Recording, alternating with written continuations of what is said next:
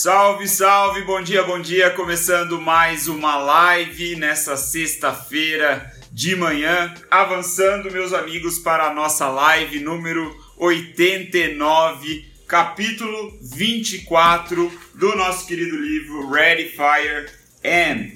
Penúltimo capítulo do livro, finalmente terminando esse grande livro cheio de grandes ideias. Amanhã a gente acaba, mas então entramos aqui finalmente no quarto estágio de desenvolvimento de um negócio. Né? Esperamos todo esse tempo para ver aí o que nos reserva, é, é, o que o Mark Ford nos reserva de ensinamento para negócios que já faturam mais do que 50 milhões anualmente, certo? Então, quarto estágio tem apenas dois capítulos, hoje e amanhã, Terminamos amanhã então esse livro.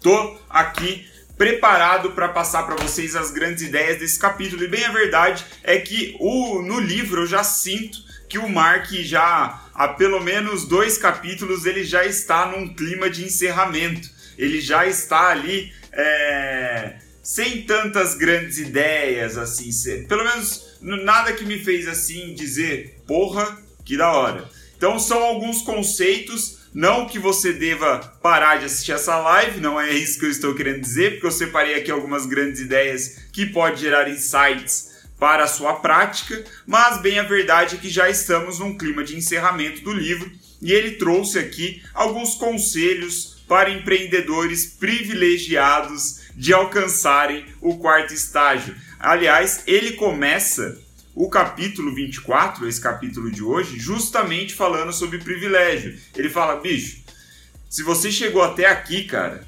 sinta-se parte da, do 1% do 1% do 1% do mundo. Né? Então, a gente viu aí, eu acho que foi logo em, nos primeiros capítulos de, desse livro, ele fala alguma coisa do tipo que. Eu não lembro a estatística exata, mas é algo como 95% dos negócios nos Estados Unidos não alcançam a marca de um milhão de faturamento anual. Né? Então, a gente né, se tratando aí, olhando a perspectiva do livro, desses, dessa divisão de estágios de faturamento, já bater aí o máximo do primeiro estágio já é estar entre os poucos, né? Já você já vai ter que ter é, batido muitas estatísticas, ter superado muitas médias, vamos colocar assim. Então, se você chegar no quarto estágio, cara, sinta-se um puta de um privilegiado, né? Eu, eu, acho que vocês vão concordar. Então ele começa fazendo uma análise bem legal disso daí, colocando os pés no chão. Ele fala que de fato é uma realidade para poucos, mas que se você é uma mulher de negócios ou um homem de negócios, você tem um drive, pode ter um drive aí, um, uma força dentro de você que faz com que você vá empreendendo, empreendendo e crescendo e tentando buscar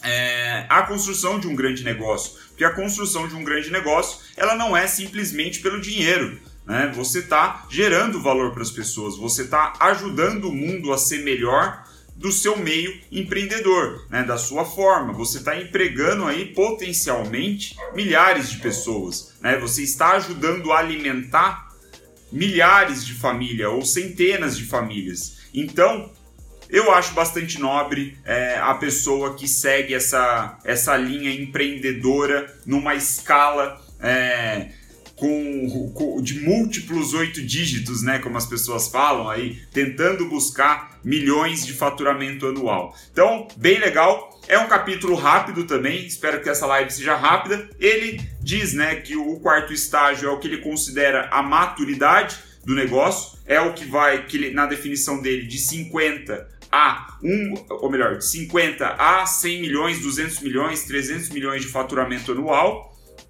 E, e também tem a perspectiva de funcionários, né? É, na linha de raciocínio dele aqui, na teoria dele, ele fala que no terceiro estágio você é, atinge até 300 e tralalá funcionários, que é 49 vezes 7, não sei quanto que dá isso de cabeça, né? Que tem lá aquela teoria das sete pessoas, do, dos grupos de sete. Se você não viu, em breve vai, você vai poder ver nas, nas lives aqui que eu vou soltar, né? Que eu vou publicar todas as lives dessa temporada. Mas enfim, o ponto aqui é que no quarto estágio vai ter muita gente na sua empresa. Né? Você vai estar aí com 500 pessoas, talvez. E os problemas, as características, melhor dizendo, do quarto estágio é o seguinte: o problema é que as vendas estão diminuindo de ritmo, quiçá estão estáveis. Você atingiu um patamar ali, o platô, né? Como a, a, a gente fala, e as suas vendas ela não está mais crescendo é, como você, né? Um ritmo de crescimento como a gente viu no primeiro, segundo e terceiro estágio. Então, o seu desafio é se tornar um empreendedor novamente, é tornar a sua empresa, o seu negócio, que está aí uma é, uma iniciativa empreendedora, porque você precisa muitas vezes se reinventar nesse quarto estágio. A oportunidade é você fazer o negócio rodar sozinho, porque colocando o pé no chão aqui, a gente sendo bem realista, né? É aqui, não é nenhum exagero dizer que nós aqui que estamos online agora, se a gente colocar as pessoas que vão assistir ainda, possivelmente nenhum de nós vai chegar nesse patamar se a gente trabalhar com estatística, sendo realista. E sendo realista, a pessoa que conseguir chegar nesse patamar provavelmente vai ter investido aí pelo menos uns 15 anos da vida dela, se não mais, 20 anos talvez, né? Se fizer ali acerto atrás de acerto. Esse 20 anos, esses 20 anos de entrega pode ser, deve ser muito desgastante. Então você vai chegar no, no quarto estágio como um, um líder ou uma líder já querendo assim o, o, seu fim de carreira, né? Assim, ou melhor, querendo a sua aposentadoria naquele negócio, pelo menos. Né? E ele até fala um pouco disso. E é bem interessante. E aí, então, a sua oportunidade é, como líder máximo da empresa, da iniciativa, é fazer com que o negócio rode com as próprias pernas, né? Que ele ande, né? avance sozinho. Porque, é, e aí eu vou falar sobre isso daqui a pouco, é uma oportunidade muito palpável aí para quem, né? Faz muito sentido para quem já investiu tanto tempo da sua vida, tanta energia no negócio. A gente nem sempre conseguimos manter o interesse, né, por um longo período de tempo na mesma coisa. Então, ele, ele é bem pé no chão quanto a isso, ele fala um pouco da vida dele, é, que ele diz que ele se aposentou já umas duas vezes, assim, no sentido, foda-se, não vou mais trabalhar, já fez uma puta de uma grana, vou ficar tranquilo. Ele falou que aposentou a primeira vez com 39 anos, é, eu acho que foi em 2000 e, e tanto, acho que 2000 mesmo, ano 2000, mas ele falou que um ano e meio depois ele já mudou de ideia, já estava querendo empreender de novo e tudo mais. Então, a nova habilidade, né, ainda nessas características, falamos de problema, falamos de desafio, falamos de oportunidade, a nova habilidade para você, líder, né, para o CEO, é determinar qual será o seu papel no futuro da empresa é justamente aí uma estratégia de saída já esse quarto estágio, né? Aqui no contexto que o Mark está nos apresentando.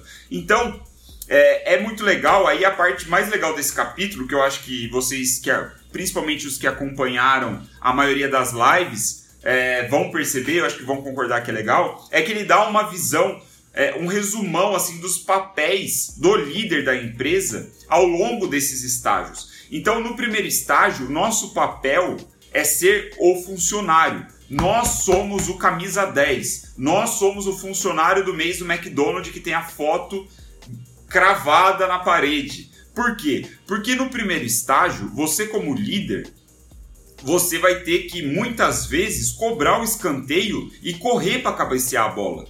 Né? Ele diz: você é o chefe de cozinha, mas você é o cara que lava a louça. Então, no primeiro estágio, de 0 a 1 um milhão, na primeira infância, você é o funcionário, você tem que fazer tudo.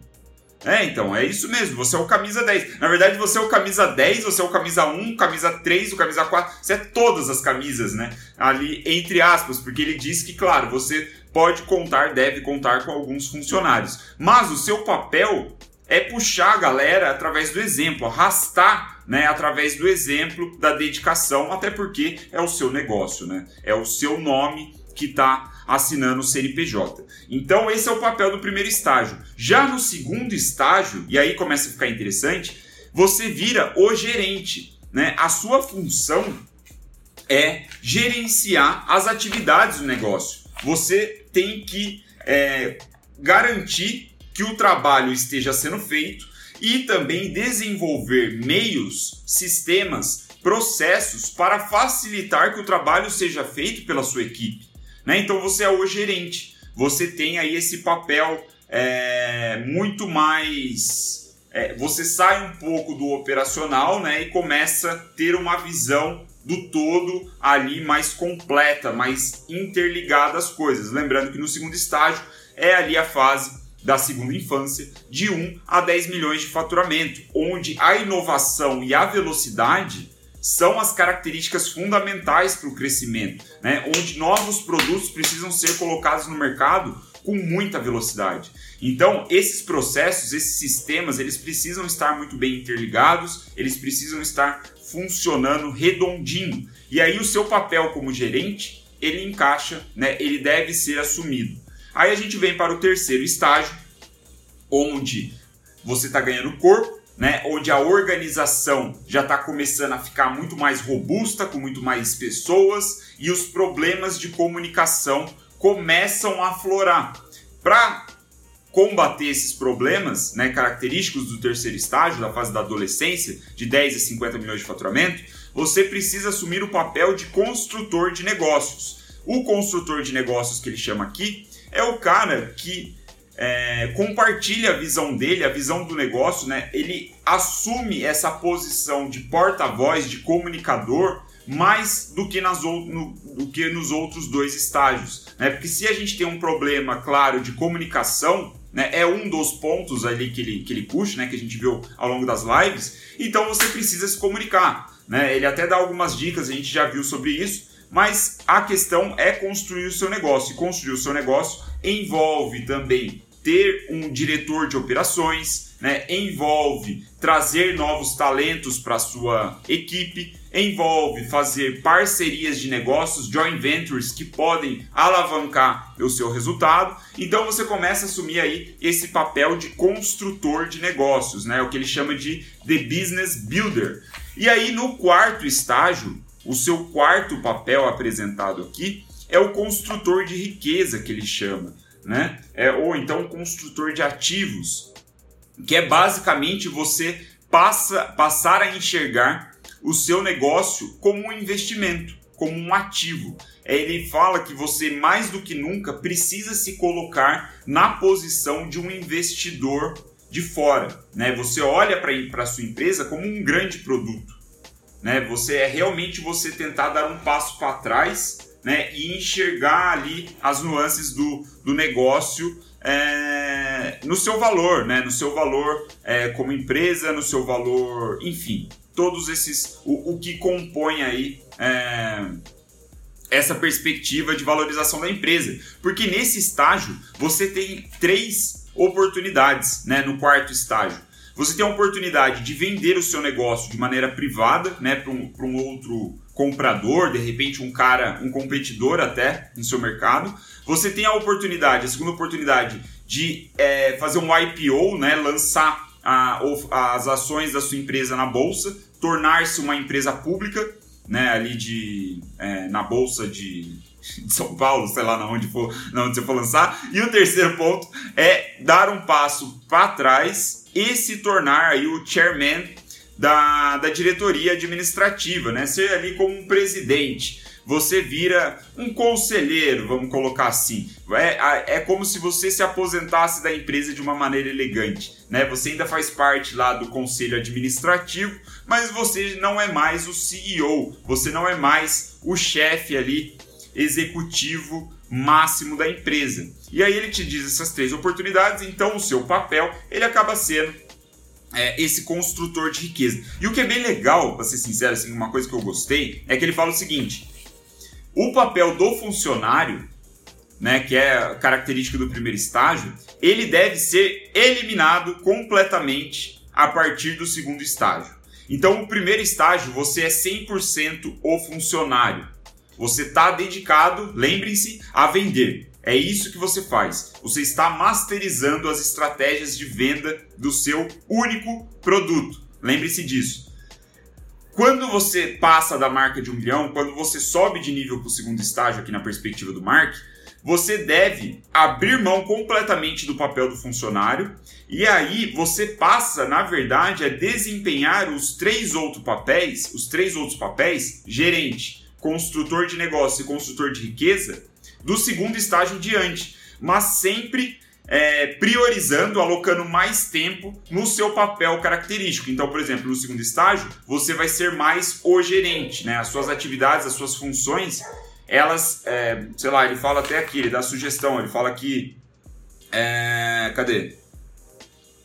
60%, talvez 60% do seu tempo seja como gerente, né? E aí 30% como construtor de negócio e 10% como construtor de riqueza. Então você sempre vai brincando com essa proporção, com as atividades, né, linkadas com cada papel e assim é, você vai navegando ao longo da sua jornada empreendedora. Eu achei interessante, mas o, mais interessante para mim é justamente essa ruptura né, do papel ou funcionário a partir do, do, do, atingimento aí a partir dessa meta de um milhão de receita anual, né? Você passa a ser gerente, cuidar só de processo, cuidar só de sistemas, né? Sempre orientado ao lucro, que é importantíssimo em todos os estágios. E assim a gente chega no fim desse capítulo 24, já nos preparando para nos despedir desse querido livro aqui do Mark Ford, né? Que ontem o, o Gui entrou aqui na live e falou que tranquilamente poderia ser um MBA. E depois que ele falou isso, eu fiquei pensando e eu tenho que concordar. Eu acho que